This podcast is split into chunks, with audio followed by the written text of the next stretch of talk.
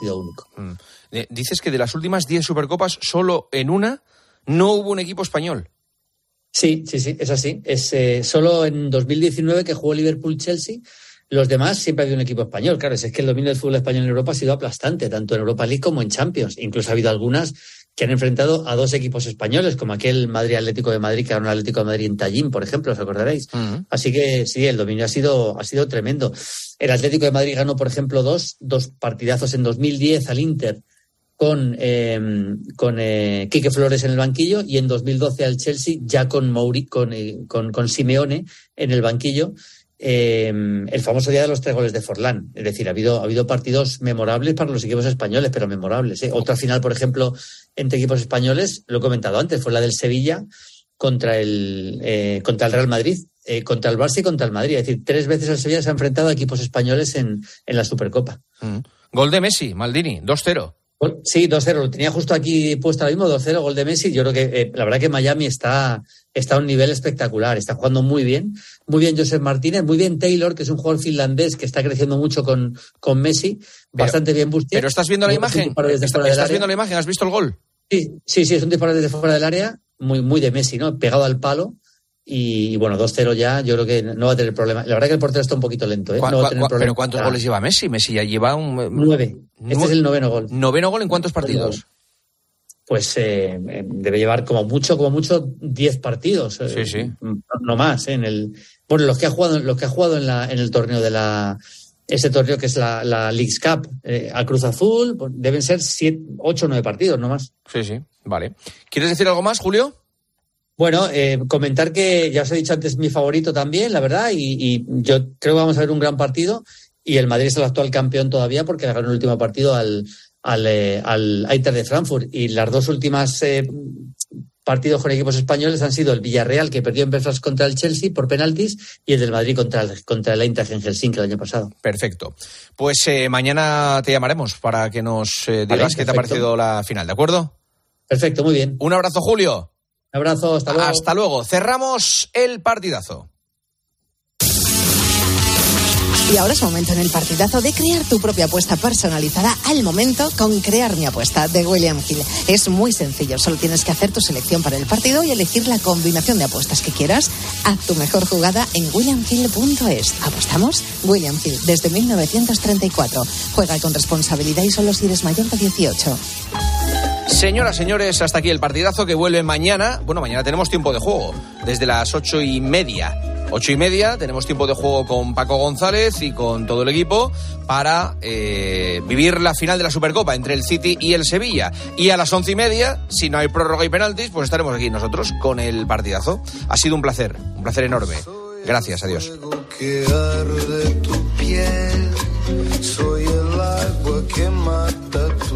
Juanma Castaño. El partidazo de Cope. Estar informado.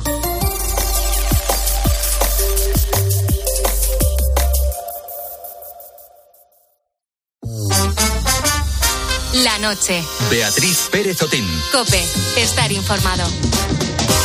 Muy buenas noches, ¿qué tal estás? Bienvenida, bienvenido a la noche de Cope.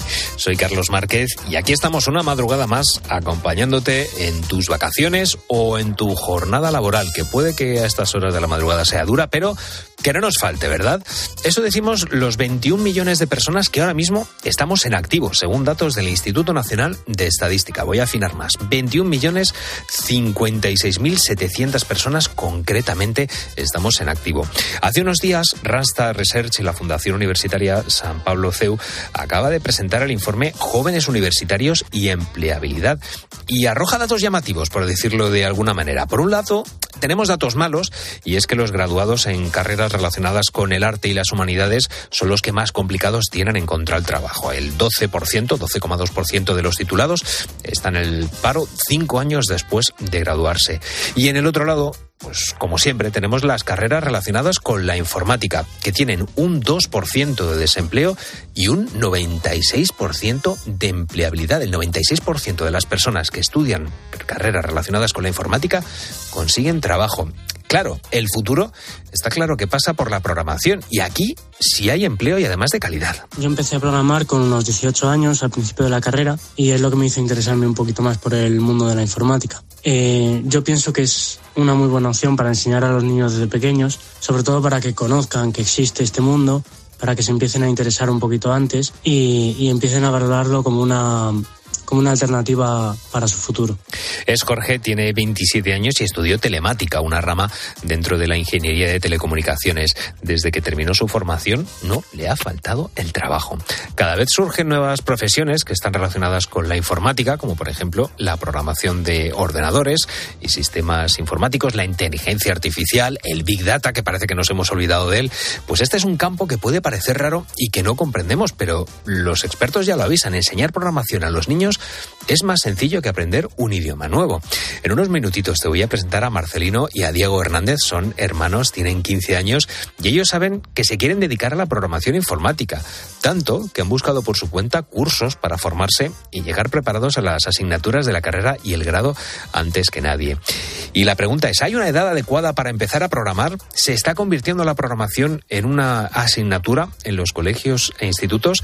Pues se lo vamos a preguntar a Enar Lanchas. Ella es de robótica y programación de alumnos que tienen apenas 6 años y hasta los 18. Ella pone rostro a muchos profesionales de otros sectores que se han reciclado para cubrir pues una demanda de trabajo latente, que es enseñar a programar a los más pequeños. Este es el tema de nuestra portada de hoy y esta madrugada queremos que pidas un deseo. Raúl Liñares, buenas noches. Buenas noches, Carlos. Pues sí, porque esta semana, si miramos al cielo, podemos disfrutar de las Perseidas, la lluvia de estrellas conocidas popularmente como las lágrimas de San Lorenzo. Así que queremos saber dónde viven nuestros buitos, si pueden ver fácilmente desde allí la lluvia de estrellas o si por lo contrario hay mucha contaminación lumínica. Y en caso de que puedan verlas y por lo tanto pedir algún deseo, pues queremos saber qué deseo sería ese que, que, van a pedir. Que no se preocupen, que aunque lo digan, se, va, a cumplir, igual.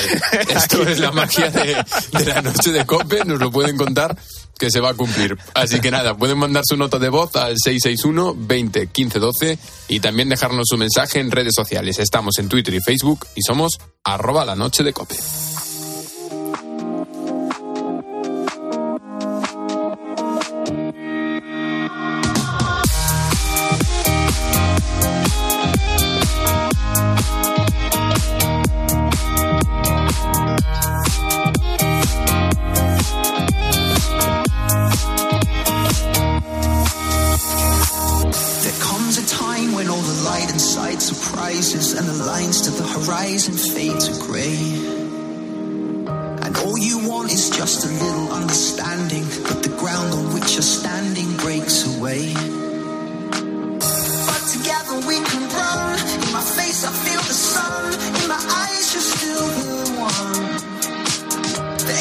¿Existe una edad adecuada para enseñar programación a los niños? Esta es la pregunta que nos estamos haciendo en la noche de Cope. No sé si a ti también te pasa, pero bueno, a muchos nos cuesta entender de qué hablamos cuando hablamos de programar. Así que vamos a empezar por el principio y el principio es lo que nos va a contar Enar Lanchas. Ella es profesora de robótica y programación en el colegio Agora International School. Enar, buenas noches, bienvenida a la noche de Cope.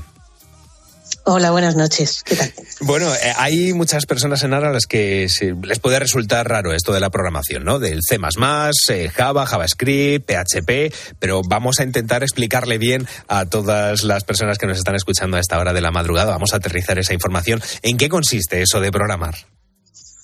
Bueno, eh, nosotros o yo sobre todo lo que le digo a los niños cuando les enseño es que programar no es más que darle instrucciones a una máquina para que haga lo que nosotros queremos, ¿vale? Estamos acostumbrados a que hay un montón de máquinas que hacen cosas que creemos que pasan mágicamente, como que el móvil nos pase las pantallas o que la nevera eh, se ponga a los grados que le decimos mágicamente y todo eso lleva normalmente unas instrucciones detrás. Alguien ha decidido cómo iba a funcionar eso y se lo ha dicho a la máquina. Pues la programación son esas instrucciones que le damos a la máquina. Mm, ya imagino que bueno que cada lenguaje, estamos hablando bueno de eso, de JavaScript, de PHP, de C++, entiendo que cada lenguaje es como si eh, fueran idiomas diferentes, incluso eh, se puede hacer ese, ese símil, no sé si es correcto, que nosotros Totalmente. nos podemos comunicar sí, sí, sí. Con, con, una persona en inglés, en francés, en italiano, en, en bueno, en esperanto si queremos, eh, no sé si estos lenguajes tienen que ver también o se pueden parangonar con los lenguajes que utilizamos para, para eh, conversar con otras personas en otros idiomas. Totalmente, de hecho por eso se llaman lenguajes, ¿no? Porque tienen su sintaxis, su gramática, etcétera, y además, al igual que ocurre con los idiomas que, que hablamos, tienen sus familias. O sea, tenemos distintos tipos de familias, los lenguajes de programación gráficos, que son un subgrupo, los lenguajes de programación escritos, los de alto nivel, los de bajo nivel, o sea que los podríamos igual separar, igual que separamos los los lenguajes romances o los sajones. Ujú. Esto de eh, que para muchos es algo que puede resultar algo abstracto y fuera de lo que nos ha tocado aprender y estudiar, claro, está ganando mucho peso en los colegios y en los institutos. En tu caso, eh, impartes programación a niños desde seis años y luego algunos siguen con la asignatura eh, hasta bachillerato. Vamos a ponernos en, en situación. Tú entras en una clase con los niños que tienen seis años y cómo empieza una de tus clases.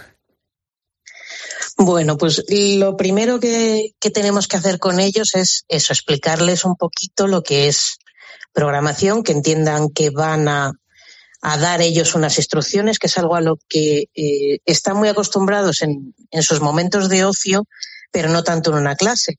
Ellos, eh, por ejemplo, cuando juegan están muy acostumbrados a poner una serie de normas, a decir qué se puede hacer y qué no se puede hacer, e incluso se crean su, su propio lenguaje. Entonces yo lo que hago es hacerles esa equivalencia. De bueno, pues igual que vosotros creáis vuestro lenguaje y dais instrucciones a vuestros amigos para jugar en el patio, pues aquí vamos a aprender un lenguaje y a darle instrucciones a una máquina. Que en el caso de, de los más pequeñitos, que empezamos incluso con, con cuatro añitos ya, Caray. es, es un robot muy chiquitín que nada tiene cuatro instrucciones muy básicas, que es ir para adelante, ir para atrás, girar a la izquierda y girar a la derecha, no tiene más, pero con, con eso pues ya les permite hacer laberintos, eh, hacer distintos recorridos, llegar de un punto a otro eh, como ellos quieren, entonces eh, pues por ahí les vamos les vamos enganchando. Además como el robot tiene luces, pues ya, claro, es que- que un niño pequeño, en cuanto le pones luces, ya Es, es lo que te iba lo que te iba a preguntar. Entiendo que lógicamente a medida que vas avanzando en los cursos, yo no sé cómo es esa esa transición desde desde el juego, porque lógicamente con esos niños de, de cuatro, de seis años eh, se, se aprende jugando, pero cómo es esa evolución luego también a la hora de ir programando, porque yo me imagino que a- a- lógicamente se juega menos y se va y se van asentando una serie de, de conceptos quizá un poco más un poco más áridos a medida que, que se van eh, que van creciendo los los chicos. ¿Cómo va siendo esa esa evolución en el aprendizaje? Pues en realidad la idea más básica es seguir jugando. Eh, lo que pasa es que es verdad que se trabajan conceptos cada vez mucho más áridos. Eh, para eso nos aprovechamos mucho de lo que son los videojuegos. Eh, nosotros empezamos eso programando un robot que les llama mucho la atención y luego ya cuando tienen unos ocho o nueve añitos pasan a programar un dibujo en el ordenador. Ese dibujo se puede mover, puede hacer cosas, puede hablar, puede saltar y a partir de ahí pues ya empiezas a eh, que ese dibujo que habla, salta y juega además puede tener vidas. Si, si se choca con una roca, por ejemplo, puede perder una de esas vidas. Y así hasta llegar a los niveles más mayores. Eh, en realidad programar un videojuego permite eh, manejar conceptos muy, muy complicados y, a ellos les llama mucho más la atención que si programaran, yo que sé, Mm. pues una calculadora o algo así. Y en que les aporta a los a los chicos aprender a, a programar, ¿qué beneficios tiene para su desarrollo? Pues mira, nuestro objetivo principal y lo que vemos que, que parece que funciona es que consigan lo que llamamos el pensamiento computacional, que es una cosa así que suena muy extravagante Sí. y que no es más que, que cuatro puntos clave que, que se presentan en la informática, digamos, en el aprendizaje de la informática y que son muy útiles para cualquier aspecto de la vida. Entonces, estos cuatro puntos principales pues serían algo así como eh, la descomposición de problemas, es decir, eh, uno cuando programa eh, no se enfrenta, a cuando uno le dice, por ejemplo, vas a programar, yo qué sé, la página web de un banco con todo el sistema de tarjetas de crédito y tal, eh, pues uno, si lo mira todo de golpe, lo primero que hace es decir, bueno, yo me voy a mi casa, me voy a tomar una Sí, Coca-Cola y voy a dejar esto, me voy a dedicar a las chapas. Entonces, una de las cosas que primero aprendes es eh, a eso, a descomponer el problema, decir, bueno, vale, por partes. Primero, ¿qué voy a hacer? Pues voy a dedicarme a montar el esqueleto de la página web. Luego, ¿qué voy a hacer? Pues me voy a dedicar a montar solo la parte de las tarjetas de crédito, etcétera. ¿Vale? O sea, descomponer un problema en trocitos. Otra de las cosas que hacemos, el, y que trabajamos mucho con los niños, que además les gusta mucho el identificar patrones, que sepan eh, reconocer cosas que se repiten y que les permiten ahorrarse trabajo. Cuando uno detecta algo que se repite muchas veces, pues en informática está la opción de decirle al ordenador repítelo y así no lo haces tú. Yo les digo mucho que los informáticos somos vagos por naturaleza, que lo que queremos es trabajar menos. Entonces, eh, el enseñarles eso, busca lo que se repite y que lo haga la máquina por ti, no lo hagas tú. Eh, y eso luego, pues igual les vale para, para otras muchas cosas. Y los otros dos puntos serían la abstracción, es decir, de un problema grande, descartar lo que sería eh, lo menos importante y quedarse con los puntos claves, a saber rechazar lo que no les hace falta para enfrentarse más fácil al problema. Y lo último, que es lo que tiene el nombre más rimbombante, que es la algorítmica, los algoritmos famosos, que ahora Sí, con el TikTok se oye mucho también, exacto, la palabra, que no es más que, que el saber dar unas instrucciones eh, en orden y con una serie de, digamos, de opciones de si ocurre esto, hace esto, y si no, hace esto otro, y si no, hace esto otro, y así con todas las opciones posibles hasta, hasta Claro, el pero yo- final y en orden. Yo creo que son ap- aprendizajes que ellos pueden, eh, les pueden venir bien incluso para, para la vida real, ¿no? Y, y más cuando estamos cada vez cuestionando más cómo pues, las nuevas generaciones no saben afrontar ciertos problemas, etcétera, etcétera. Con esto que estabas hablando tú, de esa deconstrucción de los problemas que tiene el pensamiento computacional, desde luego que es una manera eh, que hasta ahora yo por lo menos no había concebido a, a la hora de pensar en un, en un problema, en hacer esa deconstrucción. Exacto, es que esa, esa es la idea. O sea, mm, lo que nos gusta decir a los que enseñamos programación es que lo que hacemos es eh, solucionadores de problemas. Claro. O sea, no tanto informáticos o programadores, sino gente que a la hora de enfrentarse a distintos problemas va a ser muy resolutiva. ¿Por qué? Porque tiene, ha aprendido las herramientas para, en vez de que se le ponga la cabeza como un bombo diciendo, madre mía, a ver qué marrón tengo encima, decir, bueno, espera, vamos a sentarnos que yo sé que lo puedo hacer más pequeño, que lo puedo hacer por orden, que lo puedo, etcétera. O sea, tú piensas en un niño, por ejemplo, enfrentándose a, pues, al típico problema del camionero y los melones de matemáticas y con estas herramientas. O sea, en vez de pensar, "Mm, madre mía, no sé qué operación tengo que usar, yo qué hago, sumo, resto, voy a probar a ver qué sale, pues aprende que no, vamos a ver, voy a pensar qué me va a dar un resultado más grande, un resultado más pequeño. Pues solo me quedan dos operaciones. Y así va discriminando, o lo mismo en la, en la gramática, a la hora de analizar una frase, igual son herramientas que les vienen de maravilla. En tu caso, además, eh, estábamos hablando precisamente, abordamos esta madrugada de este tema, pero desde luego que el sector de la programación, la informática, etcétera, etcétera, son, eh, bueno, es un, eh, una profesión que tiene una tasa de, de desempleo muy, muy, muy pequeña y una tasa de empleo muy grande.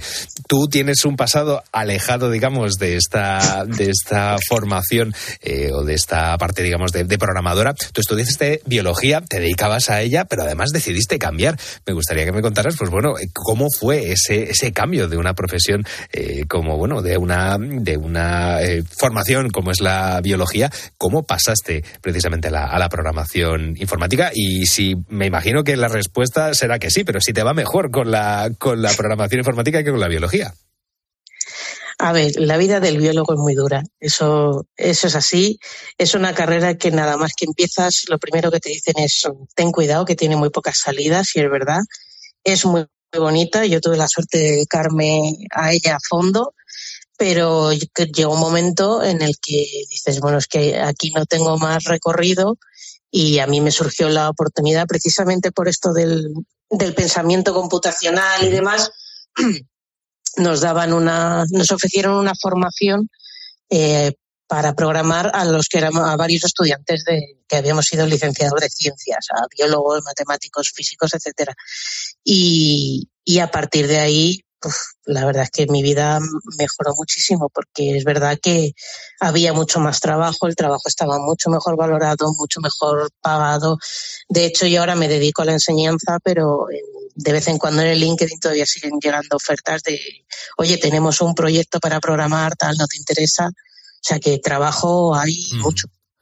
Pues con Enar Lanchas, profesora de robótica y programación en el Colegio Agora International School, hemos hablado precisamente de, bueno, de ese tema que abordamos esta madrugada, la formación. Sí, y lo importante es que, lo importante que puede ser sobre todo para las generaciones nuevas el tener ese pensamiento ya desde un principio.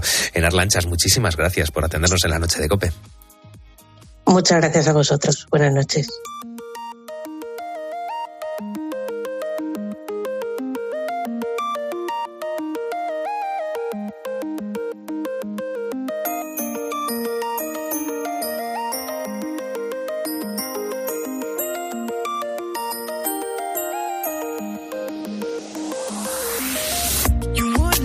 Está demostrado que cuando somos pequeños tenemos más facilidad para aprender idiomas. Los sistemas educativos han cambiado en la última década y ya pues no nos resulta raro, ¿no? Ver eh, colegios bilingües, pero ¿ocurre lo mismo a la hora de aprender un lenguaje de programación? Marcelino Hernández tiene 15 años y es un apasionado de la informática y de los drones. De hecho, hace años le regalaron uno, pero él lo que quería era tener uno de creación propia. Ahorró, ahorró dinero para comprar los componentes y no solo lo ha montado, sino que además está aprendiendo programación informática para configurar todos los comandos de movimiento de las hélices. A su instituto todavía no ha llegado la asignatura de programación informática como tal, así que él pues ha decidido aprender por su cuenta y le hemos pedido que nos explique qué entiende él por programación. La programación es crear unas instrucciones para decirle a un ordenador lo que tiene que hacer. Y esto se hace por un lenguaje de programación. Hay muchos tipos y cada uno está orientado a una cosa diferente. Por ejemplo, para aplicaciones web, PHP y JavaScript, y para aplicaciones de escritorio, C++ y Python. Marcelino ha tenido mucha iniciativa y ha decidido estudiar programación por su cuenta, así que se nota que le apasiona este tema, pero ¿por qué ha decidido adelantarse al resto e ir estudiando programación? ¿Cómo y dónde lo ha encontrado? Decidí estudiar programación por mi propia cuenta porque quería hacer proyectos con Arduino, pero en el instituto solo habíamos dado programación por bloques que es como más una programación más fácil y no se podía usar con Arduino. Entonces eh, mi hermano me dijo una, una web de cursos y ahí estuve buscando cursos de, de C++, que es el lenguaje que se usa para Arduino, y encontré uno de básico avanzado. Seguro que te estás preguntando, ¿y todo esto que está aprendiendo, qué aplicación tiene? Pues con la explicación que nos da, pues aterriza todos estos conceptos y nos aclara qué está estudiando y para qué sirve. Estoy aprendiendo temas que sirve para aplicaciones de escritorio, videojuegos, bases de datos y bibliotecas, entre otras cosas. Se puede utilizar en ordenadores y en microcontroladores. Y un microcontrolador es eh, una placa que tú la programas para que ejecute una orden varias veces. Marcelino nos ha contado que fue su hermano quien le avisó de que existían estos cursos y es que él también se ha interesado por esto de la programación. Diego Hernández quiere estudiar un grado de formación profesional realizado con la programación cuando termine el instituto y le hemos preguntado qué le llama la atención de estudiar un módulo de FP de programación. Pues que yo no quería estudiar bachillerato, entonces busqué otra solución para poder ir luego a la universidad porque quiero luego estudiar ingeniería de software. Entonces busqué eh, grado, un grado medio y un grado superior para poder luego estudiar en la universidad. En, en, nuestra época, seguro que te acuerdas, cuando teníamos alguna duda, recurríamos a la enciclopedia, ¿verdad? Pero claro, las cosas han cambiado y los jóvenes como Diego buscan la información en otros lugares que son más acordes a los nuevos tiempos. Pues cuando tengo una duda, lo que hago es preguntar en algunas comunidades de redes sociales o si no, le pregunto a, a, personas que tienen conocimientos muy avanzados sobre la programación y sobre cómo hacer las cosas. Y para terminar nos ha contado qué está estudiando. A lo mejor los conceptos que, bueno, que nos cuenta poder sonar raros, pero son los lenguajes con los que hoy en día se programan la mayoría de las aplicaciones que utilizamos. Lo que estoy aprendiendo ahora es Python, estoy dando cosas básicas de Python y luego daré cosas más avanzadas y luego daré JavaScript y Java, que daré un nivel medio bajo sobre ese lenguaje para tener ya una base para luego ir al grado medio de la universidad. Estos son solo dos ejemplos de jóvenes que están interesados por la programación informática. Es un sector que cuenta con una tasa del 96% de empleabilidad y quien busca trabajo en este sector y está bien formado no tarda más de dos meses en encontrar un nuevo puesto de trabajo.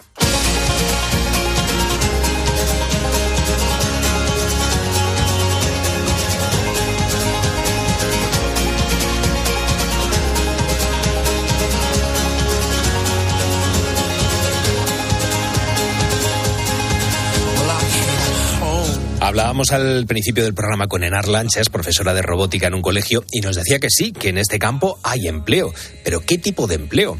José Luis Pasarón es responsable del área de DevOps y Cloud de Spring Professional y ve dos vías. La primera de sectores más tradicionales, como pueden ser eh, banca, seguros eh, o incluso las principales telecomunicaciones, ¿no? Que obviamente pues siguen siendo unos sectores con un, gran peso en el mercado y que siguen apostando mucho y muy fuerte, ¿no? por la innovación en tecnología y que no pueden quedarse atrás. Y por otra vía, abriría las, las nuevas tecnologías o, o, las nuevas corrientes, ¿no? Que vienen un poco de la mano con estas tradicionales, pero que son más innovadoras, ¿no? Como pueden ser el sector más eh, fintech o incluso el sector eh, sociosanitario, ¿no? que también está apostando muy fuerte por, por estas eh, tecnologías. Vivimos en una sociedad en la que la tendencia es que todo pueda estar controlado por sistemas informáticos, ¿verdad? Desde las aplicaciones que utilizamos en nuestro móvil hasta la cantidad de litros de leche que produce una vaca. ¿Tendrán una mejor posición social quienes sepan programar en un futuro? Bueno, estaremos atentos a esta pregunta y seguro que menos de lo que pensamos la podemos contestar.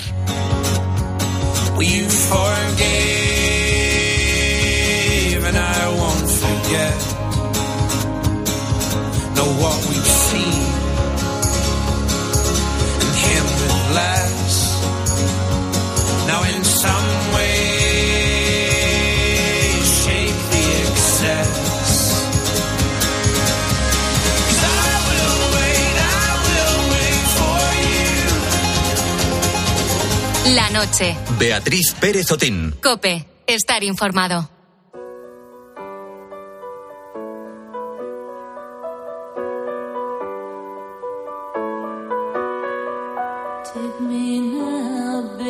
Hola, vos, pues desde dónde. Pull me close, try and understand. Desire is hunger, is the fire I breathe. Love is a banquet on which we feed.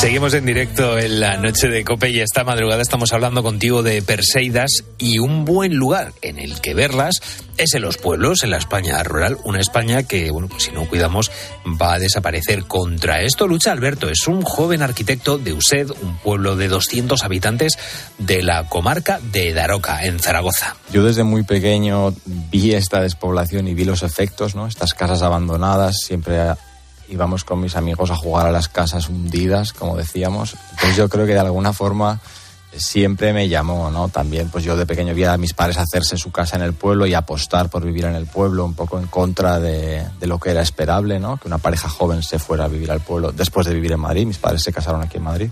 Junto con otros dos arquitectos se han propuesto restaurar las casas en ruinas de este pueblo aragonés al que ha vuelto a Alberto después de haber trabajado en Madrid y en Nueva York. Enseguida te vamos a contar más sobre esta historia y ha llegado el momento de escuchar los primeros buitos que nos mandan sus mensajes esta madrugada porque estamos hablando de Perseidas, ya te lo decía, y de deseos. Raúl Liñares. Pues sí, queremos saber desde dónde las pueden ver ellos, porque igual en su ciudad pues hay mucha contaminación lumínica y eso, ¿qué deseo pedirían a, a las Perseidas? Pueden mandar su nota de voz al 661 20 15 12 y también escribirnos en redes sociales. Estamos en Twitter y Facebook y somos arroba la noche de cope. Pero como siempre vamos a escuchar primero una voz de la redacción. Claro. Y hoy tenemos que escuchar la voz de Rubén Corral, subdirector de la linterna. Mira, le vamos a escuchar. Hola, vos, pues desde donde vivo la verdad es que no se pueden ver muy bien las lágrimas de San Lorenzo porque la contaminación lumínica en Madrid pues hace que sea difícil. Pero bueno, alguna estrella fugaz ahí suelta sí se ve. ¿Y que, qué deseo pediría? Pues sobre todo salud para los míos, para mi familia, para mi gente, salud, porque a partir de la salud ya viene lo demás. Chao. Eso es, eso es. Qué, qué, qué mágico es Rubén Corral. Qué maravilla. ya intentaremos conseguir todo a partir de la salud, como, como dice él. Así que nada, queremos escucharos ahora a vosotros. Podéis mandar vuestra nota de voz, como decía, al 661 20 15 12 y también nos podéis escribir en nuestras redes sociales. Recordamos que estamos en Facebook y Twitter y que somos arroba la noche de cope.